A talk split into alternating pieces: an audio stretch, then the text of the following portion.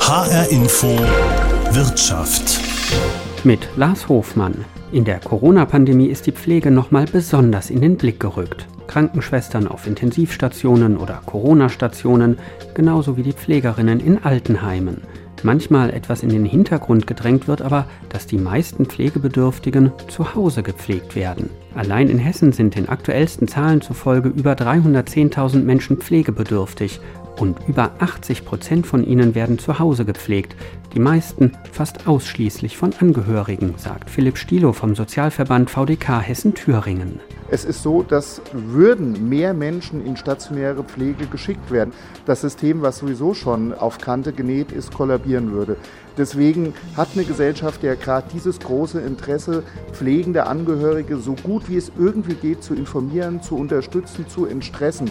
Weil sie könnte es gar nicht leisten, wenn diese pflegenden Angehörigen zum Teil sagen würden, nein, wir übernehmen diese Verantwortung, wir übernehmen diese Aufgabe nicht mehr, dann würde die stationäre Pflege in Deutschland kollabieren. Dabei sind die, die diese stationäre Pflege leisten und die, die in Kliniken arbeiten, schon so oft gestresst genug und arbeiten am Limit, sagt Georg Schulze-Ziehaus von Verdi Hessen zum Tag der Pflege, der jedes Jahr am 12. Mai begangen wird. Die Kliniken sind überlastet, die Pflegeheime kämpfen immer noch also um die Sicherheit ihrer Patienten. In beiden Teilen des Systems sind die Pflegekräfte nach einem Jahr Pandemie am Ende ihrer Kräfte. Auch relativ viele Kolleginnen, die ausfallen, durch Erschöpfung, durch teilweise auch selber Erkrankungen. Jetzt äh, ist ja dieser internationale Tag der Pflegenden ein Tag, der auf eine Krankenschwester aus dem 19. Jahrhundert zurückgeht. Ähm, Florence Nightingale, eine äh, britische äh, Krankenschwester, die äh, hat schon damals im 19. Jahrhundert sich für mehr Anerkennung, für bessere äh, Bedingungen in dieser Pflege im Krankenhausbereich äh, eingesetzt. Es gibt sogar ein altes Tondokument äh, von ihr von ähm, 1890, wo sie sich eben für eine Verbesserung einsetzt.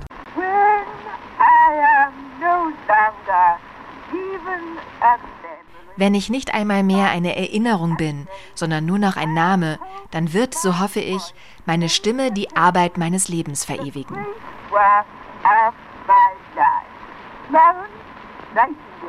Herr Schulze, wenn man äh, das hört, das Problem besteht offensichtlich schon sehr lange. Entsetzt Sie das, dass in, ich sag mal, weit über 100 Jahren sich da nicht unbedingt wirklich was verbessert hat?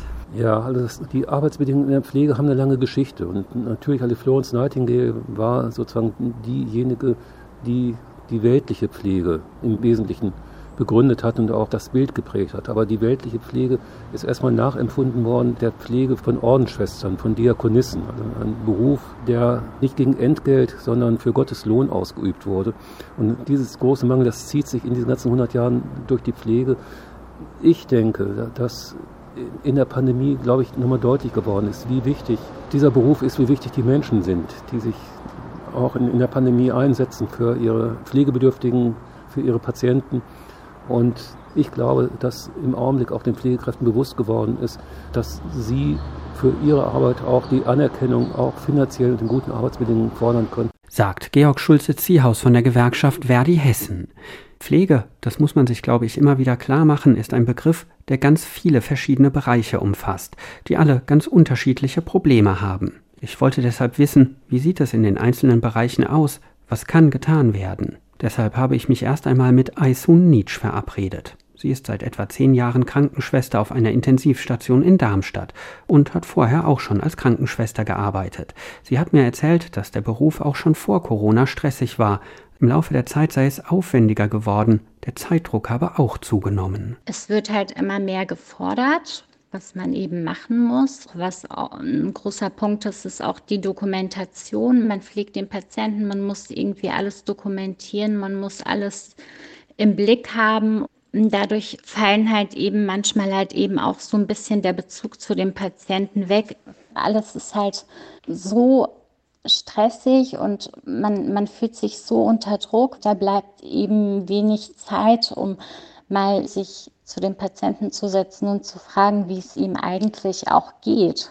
Und das macht schon sehr, sehr unglücklich auch die Arbeit, weil man hat ja auch eine Herausforderung an sich selbst. Äh, Sie sagen, das macht teilweise sogar unglücklich. Jetzt äh, kommt ja dazu sogar noch eine Sondersituation seit mittlerweile über einem Jahr eben äh, Corona. Das äh, hat ja alle Bereiche in den Krankenhäusern, in der Pflege äh, auch getroffen.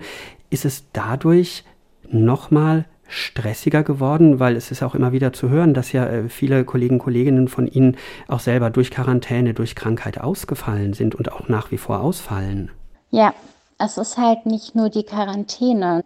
Das natürlich, äh, weil Personal eben wegfällt, die man auch braucht. Andererseits halt eben auch, dass die Kollegen alle so überlastet sind, dass sie selber irgendwie dadurch krank werden und dann letztendlich zu Hause bleiben. Ja, weil sie nicht mehr können, weil die ganze Anforderung einfach hoch ist, die Arbeit immer mehr wird, durch eben Wegfallen auch des Personals. Also das Problem ist halt einfach, dass Patienten, Corona-Patienten, sehr viel pflegeaufwendiger sind durch die ähm, engmaschige Überwachung. Die Werte können sich eben alle paar Minuten verändern. Die Pflege ist so unglaublich aufwendig geworden, auch jetzt in der Pandemiezeit. Und dann kommt hinzu, dass man eben den ganzen Tag die Maske trägt, in Schutzkleidung ist, aus den infektiösen Zimmern nicht rauskommt, weil die Patienten so unglaublich instabil sind. Dann hat man halt mal am Stück vier bis fünf Stunden die Maske an und vielleicht nicht mal äh, was getrunken. Das heißt, es ist ähm, physisch auch tatsächlich noch anstrengender total. geworden. Genau, sehr, sehr, ja. Und das ist halt auch eben ein Punkt, ne, dass die Kollegen einfach nicht mehr können, ja. Dadurch, dass viel Personal wegbleibt, durch Quarantäne, durch Überlastung und dann Erkrankung, führt es halt dazu, dass wir viel, viel einspringen und immer überplant werden. Also im Grunde hat man das Gefühl, dass man seine, auch seine Freizeit aufopfert. Weil man ja. immer so auf dem Sprung ist, äh, immer auch genau. in Bereitschaft sein muss. Genau. Für mich persönlich, mich setzt es auch unheimlich unter Druck. Also ich habe das daran gemerkt, ist, man wird angerufen, ist zu Hause und die Kollegen sind unterbesetzt und fragen, ja, kannst du bitte kommen? Ähm, wir arbeiten nur zu dritt wir brauchen dich. Und dann fängt halt dieser innerliche Druck an, dass man sagt, ja, ich kann meine Kollegen nicht alleine lassen. Die Patienten sind enorm krank. Irgendwie muss ich auch meine Station entlasten und so. Und das führt halt dazu, dass man eigentlich auch selbst überarbeitet ist aber dadurch so Druck von allen Seiten bekommt, dass man dann sagt, okay, jetzt kann ich nicht zu Hause sitzen, sondern muss jetzt irgendwie auf die Arbeit und versuchen, mitzuhelfen. In dieser Pandemie ist ja sehr viel über Pflegekräfte, egal ob in Kliniken, auf Intensivstationen, in um, Altenheimen um, gesprochen worden. Da ist es immer wieder, Anerkennung ist notwendig. In der Regel um, heißt das ja auch, dass es darum geht, dass uh, die Arbeit besser bezahlt wird. So wie Sie das beschreiben, ist Geld ja aber auch nur eine Sache. Was würde diese Situation aus Ihrer Sicht auch langfristig entspannen, dass sie ihre Arbeit auch wieder so angehen können, wie sie das ja wahrscheinlich ursprünglich sich auch mal erhofft haben? Also wenn ich äh, mich mit meinen Kolleginnen und Kollegen unterhalte, dann ist es nicht grundsätzlich immer das Gehalt, was wichtig ist. Natürlich ist das Gehalt auch wichtig, ja, keine Frage, aber es ist auch die Arbeitszeit. Ja. Wir haben aktuell eine 40-Stunden-Woche, was wirklich sehr, sehr viel ist. Also grundsätzlich müssen sich äh, im Krankenhaus die Strukturen ein bisschen verändern. Wir brauchen viel mehr Personal, das fehlt auf jeden Fall. Das war ja schon vor Corona einfach eine grenzwertige Situation. Wir brauchen mehr Geld, wir brauchen mehr Urlaub. Also viele wollen mehr Urlaub, viele wollen einen familienfreundlichen Dienstplan. Also es sind wirklich viele, viele Faktoren, die da eben eine Rolle spielen, damit man diesen Beruf auch attraktiv macht. Das hat mir Aysun Nietzsche erzählt. Sie arbeitet in Darmstadt auf einer Intensivstation als Krankenschwester. Auch bei den Klinikbetreibern sind diese Probleme bekannt. Stress, Druck, Personalmangel. Und das, obwohl aktuelle Zahlen der Bundesagentur für Arbeit zeigen, dass auch in der Corona-Pandemie die Zahl der versicherungspflichtig Beschäftigten in der Pflege insgesamt zugenommen hat, innerhalb eines Jahres um 43.000 auf 1,77 Millionen. Und trotzdem reicht das alles nicht aus. Viele Stellen können gar nicht oder nur sehr schwer besetzt werden. Kaspar Worn ist Leiter der Personalabteilung beim Frankfurter Bürgerhospital und dem Clementine Kinderhospital und damit für mehrere hundert Pflegekräfte zuständig. Ich wollte von ihm wissen, ob es wirklich so schwierig ist, Pflegekräfte zu finden. Also es definitiv immer schwierig, genügend Personal zu finden. So, also man muss halt gucken, dass man sich eben von anderen absetzt. Und es ist auch so, dass definitiv hier im Lande zu wenig Pflegekräfte oder qualifizierte Pflegekräfte sind, die für die entsprechend ausgeschriebenen Stellen. Klar ist jetzt auch eben in der Pandemie, dass äh, auch einige gelernte Pflegekräfte gemerkt haben, okay, wir haben gerade eine Notsituation, warum erlernt man den Beruf? Weil man sich irgendwann mal dazu entschieden hat, Menschen zu helfen und die auch nochmal in den Beruf zurückgegangen sind, bin ich mir ziemlich sicher, aber auch wieder sagen wir, dem Beruf den Rücken kehren. Es ist aber auch ganz klar, dass wir permanent aus den umliegenden Ländern oder weltweit auch rekrutieren, weil wir hier nicht genügend Leute haben, die den Beruf ergreifen wollen. Jetzt gibt es ja tatsächlich viele Pflegeschulen, viele Kliniken und Einrichtungen. Sie machen das ja auch, die die Ausbildung nochmal erhöhen, nochmal mehr Leute versuchen auszubilden. Sie haben aber auch gesagt, Sie versuchen sich abzusetzen von anderen. Was äh, machen Sie da ganz konkret, um eben für die Pflegekräfte, die Sie ja auch haben und die vielleicht auch zu Ihnen kommen sollen, um für die interessant und attraktiv zu sein, dass die sich eben für Sie entscheiden?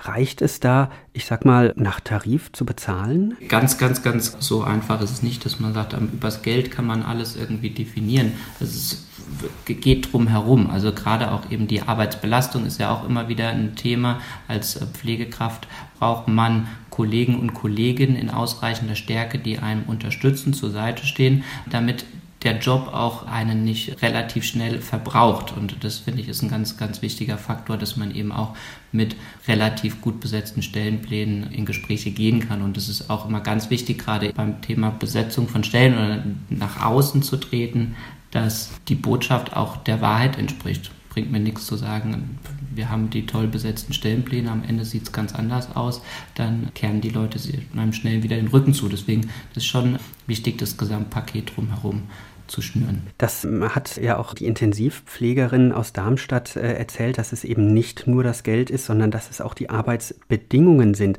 Sie sagen, es geht darum, dass äh, genügend Personal da ist. Da ist aber auch immer wieder zu hören, dass eben diese ständige Bereitschaft, äh, Schichtarbeit an Wochenenden zu arbeiten, gerade wenn man Familie hat, auch zum Problem werden kann. Sind das Sachen, wo Sie was machen können? Beispielsweise eine verlässliche, eine klare ähm, Schichteinteilung? Ja, das ist gerade ein ganz, ganz, ganz schwieriger Punkt, eben zu sagen, klar, es werden Dienstpläne mit gewisser Vorlaufzeit erstellt, auch den Mitarbeitern äh, entsprechend ausgeteilt, sodass man möglichst planen kann. So kurzfristige Ausfälle durch Krankheit sind tagtäglich an der Ordnung und müssen halt eben aufgefangen werden. So. Und da geht es halt darum, das ist, das ist ein ganz großes Thema, zu sagen, es sind immer die gleichen, die einspringen. Das heißt, es ist eine entsprechend hohe Belastung und wir gucken halt, dass wir hier auch im Rahmen unserer Möglichkeiten daran sind, Modelle zu entwickeln, wie wir hier entgegenwirken können, damit halt eben genau diese zusätzliche Belastung, das kann ja auch zu dieser Negativspirale führen, dass durch ne, die Überlastung der Mitarbeiter erhöhte Fehlzeiten und ähm, dann geht die Spirale nach, nach unten, dass wir hier eben durch, das ist wieder der Schlüssel, durch gut besetzte Stellenpläne da entgegentreten können. Es ist ja tatsächlich äh, zu hören, dass jetzt nochmal in der Corona-Pandemie die Belastungen teilweise deutlich höher geworden sind, weil eben auch ähm, Kollegen, Kolleginnen ausfallen, entweder wegen Quarantäne, wegen eigener Erkrankung dass äh, dadurch äh, die anderen, die da sind, noch stärker belastet sind, bieten Sie diesen Leuten auch darum herum eine Form von Betreuung, dass eben es da nicht zu weiteren Erkrankungen zum Burnout kommt? Dadurch, dass wir eben auch entsprechendes Personal zur Verfügung haben, die eben ähm, Therapeuten sind. Das heißt, und an unsere Mitarbeiter gilt hier immer das Angebot, wer, also unabhängig von einer Pandemie, wenn man eine eigene Seelsorge, dass hier, wenn man nicht weiter weiß, man sich hier gerne auch dem entsprechenden Person gegenüber öffnen kann. Also das ist auch ganz wichtig, gerade in so schwierigen Zeiten. Ich meine, wir erleben es, glaube ich, auch alle, die, die nicht am Patienten arbeiten, dass irgendwie eine schwierige und eine besondere Zeit ist und es gerade eben auch auf die Nerven schlägt. Das ist ganz normal und äh, deswegen ist es für uns auch selbstverständlich, dass da die Mitarbeiter sich äh, entsprechend an die Personen wenden können. Und da gibt es allerdings jetzt auch mittlerweile von der Krankenkasse auch die Möglichkeit, sich hier entsprechend äh, an, an Stellen zu wenden. Da wird er auch vom, von außen aufgerüstet. Damit da sozusagen in dieser Situation niemand alleine gelassen wird. Genau, das ist ja das äh, Schlimmste. Sagt Kaspar Worn, Leiter der Personalabteilung beim Frankfurter Bürgerhospital und dem Clementine Kinderhospital. Georg Schulze-Ziehaus ist bei Verdi Hessen für den Bereich Gesundheit zuständig. Er bestätigt, dass in den Kliniken meistens nach Tarif und damit im Schnitt besser bezahlt wird. Oft angelehnt an den Tarifvertrag für den öffentlichen Dienst, TVÖD. Wermutstropfen für ihn, er würde am liebsten auch mit den kirchlichen Klinikbetreibern noch einen Tarifvertrag abschließen. Eine aktuelle Auswertung des Statistischen Bundesamtes zeigt, dass gerade in den Krankenhäusern die Vollzeitlöhne bei Pflegefachkräften in den letzten zehn Jahren überdurchschnittlich angestiegen sind, um ein Drittel auf durchschnittlich fast 3600 Euro brutto pro Monat. Vor allem, weil viele Kliniken eben nach Tarif bezahlen. In der gesamten Wirtschaft sind die Löhne im gleichen Zeitraum nur um 21 Prozent gestiegen. Finanziell viel problematischer sei es dagegen in den Alten- und Pflegeheimen, sagt Georg Schulze-Ziehaus von Verdi Hessen. Es gibt in den meisten Altenpflegeheimen zum Teil krasse Unterbezahlung der Pflegekräfte und Lohnunterschiede, die durchaus bei mehreren hundert Euro im Schnitt bei 600, 800 Euro monatlich liegen. Die machen tatsächlich das Problem aus. Also insbesondere in der privaten Altenpflege haben wir in Hessen kein einziges privates Altenpflegeheim, das einen Tarifvertrag abgeschlossen hat. Also das ist knapp die Hälfte äh, des Marktes in der Altenpflege. Wir haben jetzt eine gemeinsame Ausbildung in der äh, Pflege, also eine generalistische Pflegeausbildung. Und das heißt, also wenn die Kolleginnen und Kollegen nach der Ausbildung auf den Markt kommen, dann werden die sich natürlich auch entscheiden für die Einrichtungen, wo sie zumindest ein paar hundert Euro mehr verdienen. Das gibt ganz üble Aussichten für die Altenpflege, wenn wir da nicht nachsteuern können. Sie befürchten, dass tatsächlich der Pflegenotstand, das äh, heißt ja äh, schlicht und ergreifend, dass äh, vielfach zu wenig Pflegepersonal da ist, dass sich das gerade in den Altenheimen in äh, vielen Bereichen noch verschärfen wird? Ja, da brauchen wir dringend höhere Löhne. Wir brauchen dringend verbindliche Tariflöhne aber wir können das auch nicht auf Kosten der Bewohner machen. Jetzt liegen von der Politik Vorschläge auf dem Tisch, dass beispielsweise Einrichtungen wie Pflegeheime nur Geld bekommen sollen für ihre Pflegeleistungen, wenn sie nach Tarif bezahlen. Geht das äh, aus Ihrer Sicht jetzt in die richtige Richtung? Nochmal, das Thema ist, ist richtig. So wie es in diesem Gesetzentwurf angepackt ist, ist das ein Rohrkrepierer, da wird nichts davon. Also zum einen steht zwar drin, also die, die Altenpflegeeinrichtungen können für ihre Bezahlung angeben, dass sie irgendeinen Tarifvertrag in der Region, also in der Regel im, im Bundesland anwenden. Das muss nicht unbedingt ein relevanter Tarifvertrag sein. Es gibt auch immer Billigtarifverträge, die abgeschlossen werden von irgendwelchen aus unserer Sicht christlichen kleinen Gewerkschaften. Also klassisch in Hessen ist das der große Krankenhauskonzern Asklepios, Tarifvertrag anwendet, den der sogenannte DAV, eine christliche Gewerkschaft aus dem christlichen Beamtenbund, als Billiglösung mit ihnen vereinbart hat. Wir befürchten, dass genau das passiert und im Übrigen muss der Arbeitgeber, der, die Einrichtung, die diesen Tarifvertrag dann angibt als Berechnungsgrundlage für ihr Budget, muss noch nicht mal nachweisen, dass sie auch die Löhne nach diesem Tarifvertrag auszahlt. Es wäre auch möglich, dass privater Arbeitgeber angibt, ich zahle nach TVED, also in Höhe der öffentlichen Häuser, aber seinen Beschäftigten nur weiter nur 80 Prozent auszahlt. Das kontrolliert keiner nach diesem Gesetz. Mehr als schöne Worte sind das aus Ihrer Sicht im Moment nicht? Also aus unserer Sicht ist das ungeeignet, um das Lohnniveau in, in der Altenpflege zu heben. Und auch der zweite Teil, den Herr Spahn angegeben hatte, weswegen er auch einen eigenen Gesetzentwurf vorgelegt hatte und sich nicht mit dem Arbeitsministerium abgestimmt hatte. Der zweite Teil war, dass, dass Spahn sagte, wir müssen auch die Belastung der Heimbewohner, der Pflegebedürftigen begrenzen. Auch das, glaube ich, ist ein wichtiges Thema. Es kann nicht sein, dass das letztendlich die Pflegebedürftigen, das schwächste Glied in der Kette, dafür zahlen müssen, dass ihre Betreuerinnen anständige Löhne bekommen. Pflege ist eine gesamtgesellschaftliche Aufgabe, die auch aus unserer Sicht gesamtgesellschaftlich finanziert werden muss. Das könnte beispielsweise durch ausreichende Steuerzuschüsse zur Pflegeversicherung sein. Das könnte natürlich auch durch eine Bürgerversicherung sein, in dem alle Bevölkerungsgruppen einbezogen werden in die Finanzierung der Pflegeversicherung. Also Spahn hat in dem Gesetzentwurf keinen Deckel auf die äh, Eigenanteile gesetzt, sondern hat erhöhte Zuschüsse gegeben. Das heißt also, wenn die Löhne steigen, steigen in der Regel auch die Eigenanteile der Bewohner und ähm, finanzierten Teil davon, aber nicht alles. Das heißt, wenn die Gesetzvorlage von Spahn beschlossen würde, würden die Eigenbelastungen der Heimbewohner weiter steigen. Kritisiert Georg Schulze-Ziehaus von Verdi Hessen. Ein Heimplatz ist für viele schon heute kaum zu finanzieren. Deshalb und auch weil viele Menschen ihre Angehörigen nicht in ein Pflegeheim geben wollen, entscheiden sie sich dazu, zu Hause zu pflegen. Gut 80 Prozent der Pflegebedürftigen in Hessen werden zu Hause gepflegt. Das sind über 250.000 Menschen und ein Großteil von ihnen wird fast ausschließlich von Angehörigen gepflegt. Erich Endres war bereit, mit mir darüber zu sprechen. Er lebt mit seiner Frau in Neu-Isenburg in der Nähe von Frankfurt. Vor gut zehn Jahren wurde seine Frau plötzlich zum Pflegefall. Ja, am Anfang ich war selbstständig gewesen im Immobilienbereich. Damals haben wir noch in der Nähe der Schwester von meiner Frau gewohnt, die uns dann auch ein bisschen zum Beispiel mit Essen kochen unterstützt hat, weil äh, irgendwer muss ja auch äh, für das leibliche Wohl sorgen. Und so haben wir uns halt dann über die Zeit sozusagen mal gerettet.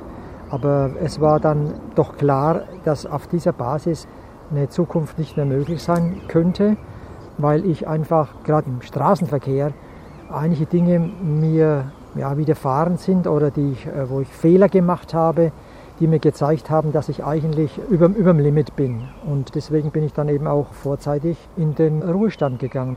Mit dem vorzeitigen Ruhestand heißt es natürlich auch finanzielle Einbußen erlitten habe, die, die bis heute ja ihre Gültigkeit haben. Denn jeder weiß ja, wenn man einmal mit Abschlag in Rente geht, dann bleibt die forever. Haben Sie damals äh, darüber nachgedacht, sich Hilfe zu holen, ambulante Pflege, Tagespflege, um Sie da zu entlasten?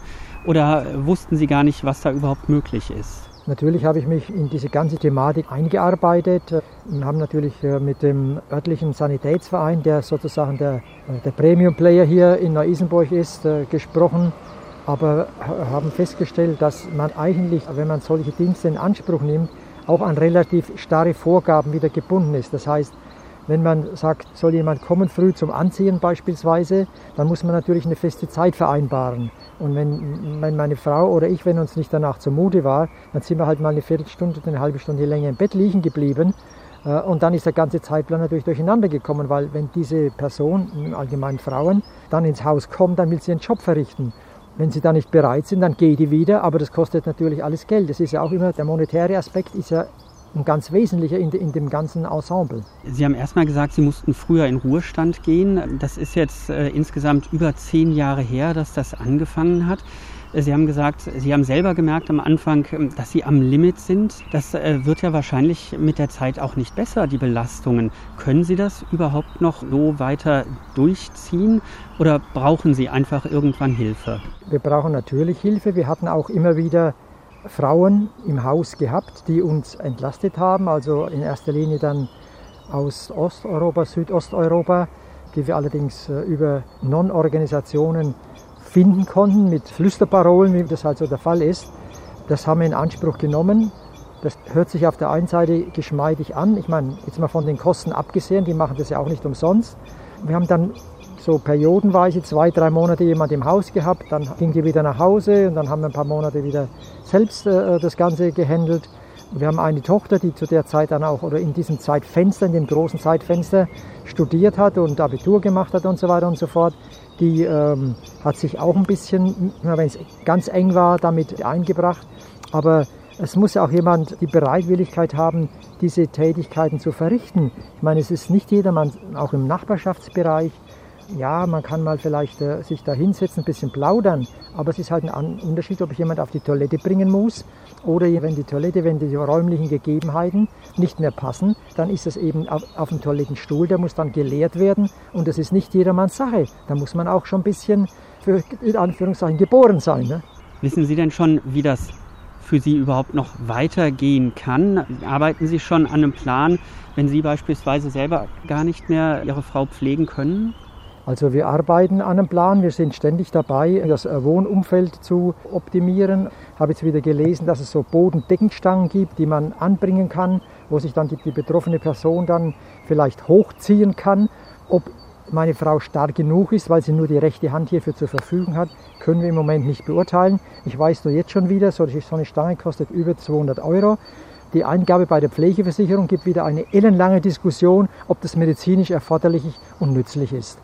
Ja, das ist so im Moment der Fokus, an dem wir arbeiten. Würden Sie trotz dieser ganzen Belastungen, die das ja durchaus sind, persönliche Belastungen, Stress, das äh, ist eine finanzielle Belastung, bereuen Sie das oder sagen Sie, nee, es ist genau das Richtige? Die Frage ist ja immer, was hat man als Alternative? Natürlich könnte ich es mir leicht machen und sagen, äh, Jutta, ich kann das nicht mehr, äh, du musst jetzt in ein Heim gehen oder wir müssen halt eine ganzjährige Betreuung haben. Aber sind zwei Aspekte. Der Heimaspekt, man, jeder, der mal, meine Frau war ja schon in Kurzzeitpflege oder Verhinderungspflege in, in Einrichtungen gewesen. Ich habe einige gesehen. Meine Mutter ist 96 Jahre alt geworden. Wir haben sie nicht in eine Einrichtung gegeben, meine Schwester und ich. Meine Schwester hat diese aufopferungsvolle Aufgabe, wie ich sie jetzt mache, bei meiner Mutter wahrgenommen. Also wir wissen wirklich, worüber wir reden. Dann kommt hinzu natürlich der finanzielle Aspekt. Das muss man sich halt auch irgendwo leisten können. Und oft ist es so, das habe ich bei Verwandten gesehen, was der, der Onkel und die Tante in 50 Jahren aufgebaut haben, haben die in 10 Jahren, weil sie äh, beide im, im Pflegeheim waren, aufgebraucht. Und dann mussten die Söhne mussten dann teilweise eben Immobilien, die noch da waren, äh, veräußern, damit einfach die Kosten abgefangen werden könnten. Das könnte ich natürlich auch versuchen, aber dafür habe ich ehrlich gesagt nicht so viele Jahre geschuftet. Ich möchte auch ein bisschen was in die Hände meiner Tochter geben. Das mag altmodisch klingen, aber das ist mein Ziel und deswegen versuche ich diesen Punkt so weit wie möglich einfach hinauszuzögern. Und das andere ist, die meisten wissen ja gar nicht, was es bedeutet, eine wildfremde Person zu haben. Sie müssen ihren, ihren gesamten Tagesablauf umstellen, das ist die eine Sache. Aber es gibt ja auch sogenannte Intimbereiche, Privatbereiche. Da möchten sie einfach äh, nicht jeden unbegrenzt Einblick gewähren lassen. Und weiß ich, dass man sich einfach nicht, nicht einfach mal mit der Unterhose durch seine eigenen vier Wände laufen kann, sondern immer schauen muss, dass nicht auch da irgendwelche Situationen entstehen, die einfach für alle Beteiligten unangenehm sind. Sagt Erich Endres, der seit rund zehn Jahren seine Frau pflegt. Oft sind die Verhandlungen und Streitereien mit Behörden, Versicherungen oder der Pflegekasse eine große Belastung für ihn. Zum Beispiel, wenn, so wie jetzt in der Pandemie, bestimmte Gebühren plötzlich erhöht werden oder er darum kämpfen muss, dass seine Frau zum Arzt gefahren wird, weil er mit ihr alleine die Treppen dort nicht mehr hochkommt. Erich Endres hat sich von Anfang an informiert, weiß, wo er Hilfe und Unterstützung bekommen kann. Aber das ist bei weitem nicht immer der Fall. Das zeigt eine aktuelle Umfrage des VDK Hessen Thüringen. Zum Beispiel haben etwa 90 Prozent der pflegenden Angehörigen noch nie eine Schulung oder einen Kurs besucht, sich oft also weitgehend alles selber beigebracht, was sie zur Pflege wissen und können müssen. Philipp Stilo vom Sozialverband VDK Hessen-Thüringen sagt, es sei überraschend, aber auch alarmierend, wie wenig viele der pflegenden Angehörigen über mögliche Unterstützung wissen. Also es ist so, die Menschen werden ja meistens von schweren Pflegefällen überrascht. Das heißt, in die Situation kommen sie ganz plötzlich und müssen sich dann informieren bzw. legen einfach los. Und wir sehen, dass zum Beispiel bei eins der wichtigsten ähm, Angebote, die Pflegestützpunkte, da sind nur 20 Prozent im ständigen Kontakt. Das heißt, an diesem aus unserer Sicht wichtigsten Ort kommen 80 Prozent nicht wirklich an. Auch äh, die Angebote der Pflegekassen oder auch andere Leistungen werden nur zu einem geringen Teil äh, im Vergleich zu den Möglichkeiten, die es gäbe, abgerufen. Das heißt, fast alles kommt nicht da an, wo es hin müsste. Uns hat überrascht, wie schlecht die Information bei den Betroffenen ankommt und dass das wirklich ein ganz zentraler Punkt ist. Eine proaktive, gute Beratung von pflegenden Angehörigen würde viele Probleme lösen. Die Menschen, äh, die zu Hause pflegen, die pflegenden Angehörigen brauchen unbedingt mehr und bessere Beratung. Das heißt, viele sind völlig unzureichend darüber informiert, was ihnen alles an Leistungen zusteht, welche Möglichkeiten es gibt, um Unterstützung einzufordern. Und das Zweite ist, wir müssen uns auch dringend darum kümmern, wie diese Menschen in dem Stress, in dem sie stehen, besser entlastet werden, zum Beispiel durch Rehas.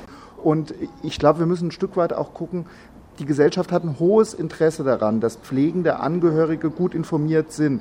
Das heißt, man darf nicht nur von dieser Gruppe erwarten, dass sie sich sozusagen im Dschungel der Information zurechtfindet, sondern man muss als Gesellschaft auch proaktiv auf sie zugehen und muss äh, ihnen sagen, wo sie die entsprechende Hilfe und die entsprechende Unterstützung finden. Deshalb fordert der VDK vor allem den Ausbau der Pflegestützpunkte, damit die Betroffenen möglichst vor Ort beraten und auch unterstützt werden können. Das sei wichtig, weil, davon ist Philipp Stilo überzeugt, ohne Menschen wie Erich Endres, der seit Jahren seine Frau pflegt, breche das System zusammen. Denn egal ob in der professionellen Altenpflege oder auch in den Krankenhäusern, es fehlt seit Jahren Nachwuchs. Und das, obwohl die Ausbildungszahlen seit einigen Jahren ansteigen. Und in der Corona-Pandemie waren Ausbildungsplätze in der Pflege sogar noch gefragter als zuvor. Das hat mir Miriam Freudenberger erzählt. Sie leitet seit über 20 Jahren die Agnes Karl Pflegeschule in Frankfurt. Hier werden insgesamt über 300 Pflegekräfte unter anderem für das Frankfurter Nordwestkrankenhaus und die Uniklinik ausgebildet. Jedes Jahr können hier bis zu 120 Ausbildungsplätze neu besetzt werden. Seit Ausbruch der Corona-Pandemie habe das Interesse an diesen Ausbildungsplätzen deutlich zugenommen, sagt Miriam Freudenberger. Während der Corona-Pandemie haben wir tatsächlich ungefähr ein Viertel mehr äh, an Bewerbungen bekommen wie die Jahre zuvor. Können Sie auch mehr ausbilden oder ist das erstmal gleich geblieben? Nee, die äh, Anzahl der genehmigten Ausbildungsplätze ist gleich geblieben. Aber wir haben unsere Kurse nie äh, restlos voll bekommen. Also waren immer ein paar Plätze übrig geblieben am Ende. Und letztes Jahr und auch dieses Jahr im April haben wir tatsächlich unsere Kurse richtig voll bekommen. Woran liegt das denn? Weil gerade in der Corona-Pandemie war natürlich die Pflege äh, im Blick, aber oft auch in Verbindung mit äh, Überlastung, mit äh, schlechten Arbeitsbedingungen. Und trotzdem gibt es mehr Interessenten. Ja, dafür gibt es natürlich ganz viele Gründe. Ein Grund, den uns Bewerber sagen, ist, ähm, dass sie zum Beispiel in Kurzarbeit gehen mussten und nach einem Beruf gesucht haben, wo ihnen das gegebenenfalls nicht passiert, also der krisensicher ist, auch in solchen Zeiten. Der zweite Grund äh, ist tatsächlich, dass viele auch gesagt haben, dass es was Sinnstiftendes ist, also dass sie auch gemerkt haben, das ist ein Beruf, der gebraucht wird und der auch Anerkennung findet und deshalb haben sich auch einige beworben. Jetzt ähm, ist es ja doch so, dass einer, man überlegt sich etwas Sinnstiftendes ähm, zu machen, was Krisenfestes äh, natürlich auch zu machen. Das andere ist natürlich, das dann auch in der Realität äh, als äh, Beruf zu machen. Die Belastungen sind ja durchaus ähm, schon hoch oder können auch sehr hoch sein. Inwieweit äh, werden die Leute denn in der Ausbildung hier darauf auch vorbereitet, dass es eben im Alltag äh, auch nicht immer so rosig sein kann? Naja, zum einen versuchen wir schon den Bewerbern auch schon im Bewerbungsgespräch, ja, da nochmal so ein bisschen zu sensibilisieren, dass sie natürlich auch Wochenenden arbeiten müssen, dass sie Feiertage arbeiten müssen, was ja schon für junge Leute auch eine höhere Belastung darstellt. Ansonsten versuchen wir natürlich unsere Auszubildenden aus solchen großen Stressbereichen wie zum Beispiel einer Corona-Station rauszulassen, sie dort nicht einzusetzen sondern eben im Umfeld von den Stationen. Nichtsdestotrotz haben wir auch einige Schüler, die tatsächlich auch auf Corona-Stationen eingesetzt waren und sind. Ja, und da muss die Motivation natürlich auch ein bisschen aus der Praxis rauskommen, dass die denen ein bisschen versuchen, die Motivation zu halten, ihnen Freiräume zu geben und natürlich auch den Fokus auf Ausbildung zu legen und nicht auf, ihr seid jetzt hier eine Arbeitskraft. Ja, und genau das probiert die Praxis und wir versuchen das und es scheint uns ganz gut zu gelingen. Glauben Sie denn, dass äh, sich das sozusagen auch in die Nach-Corona-Zeit retten lässt, dass eben mehr Interesse an diesen Berufen ähm, da ist? Das glaube ich auf jeden Fall. Zum einen, denke ich, äh, sind Wirtschaftszweige jetzt sehr am Knabbern, äh, wo sicherlich auch Ausbildung erstmal nicht im Vordergrund stehen wird sodass auch wieder mehr Bewerber wahrscheinlich zur Verfügung stehen, die vielleicht sonst auch was anderes gemacht hätten. Und ich denke tatsächlich, dass das ein bisschen nachhaltig ist. Die Corona-Krise dauert ja jetzt schon länger als ein Jahr und ich glaube, das ist in jedem Kopf drin. Ja, ob jung, ob alt. Das heißt, dass ähm, tatsächlich ein bisschen Bewusstsein geschaffen worden ist, wie wichtig dieser Bereich ist. Absolut. Ja, und ich glaube, die jungen Leute, die finden das auch äh, letztlich tatsächlich ganz spannend, auf so einer Intensivstation zu arbeiten. Da wollen nämlich ganz viele hin nach der Ausbildung oder in so Notaufnahmen. Viel Abwechslung, ja, und der Stress, ich glaube, das sehen die erstmal gar nicht so. Dass da nicht irgendwann das böse Erwachen kommt, Daran müssen alle Beteiligten in der Ausbildung, aber auch später im Berufsleben arbeiten. Intensivkrankenschwester Aisun Nietzsch aus Darmstadt hatte mir ja schon von den Belastungen und dem Stress erzählt. Sie sind ja selber Mutter, haben ähm, Kinder. Würden Sie Ihren Kindern empfehlen, diesen Beruf zu ergreifen, wenn die irgendwann kommen und sagen, ich möchte das machen, was du machst, Mama? Ähm, ja, das ist so eine schwierige Frage, weil ich liebe meinen Beruf. Für mich kommt es überhaupt nicht in Frage aufzugeben und mir was anderes zu suchen. Und man muss einfach diesen Beruf lieben, wenn man ihn wirklich machen will. Und ich würde meinen Kindern auf jeden Fall die Vor- und Nachteile sagen. und äh, was auf sie zukommt. Aber verbieten kann ich es natürlich meinen Kindern nicht. Aber ähm, ich kann die Frage durchaus verstehen, weil viele Kollegen denken nämlich genau so. Es gibt einige, die wollen den Beruf auch den Rücken kehren, weil sie einfach keine Lust mehr haben.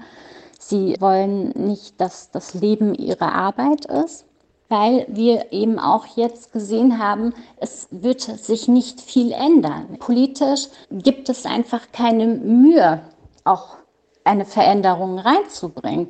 Und da sind wirklich sehr, sehr, sehr viele enttäuscht. Aber natürlich gibt es auch Kollegen, die sagen, ich gebe nicht auf. Ich werde vielleicht in meinem Betrieb ein bisschen politische, gewerkschaftliche Arbeit machen und für seine Rechte zu kämpfen, weil ich weigere mich einfach aufzugeben und so denke ich halt auch.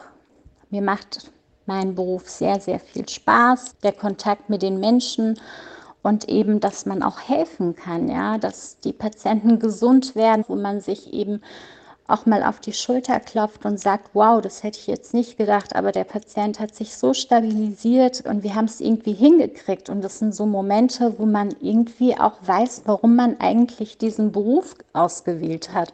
Deswegen weigere ich mich einfach aufzugeben. Sagt Aisun Nietzsch, Krankenschwester auf einer Intensivstation in Darmstadt. Heute ging es um die Pflege. In Kliniken, in Pflegeheimen, aber auch zu Hause. Mir ist einmal mehr klar geworden, wie komplex, wie kompliziert das Thema Pflege mit all seinen unterschiedlichen Bereichen ist, die alle ihre ganz eigenen Schwierigkeiten und Probleme haben, aber eben enorm wichtig sind. Mein Name ist Lars Hofmann.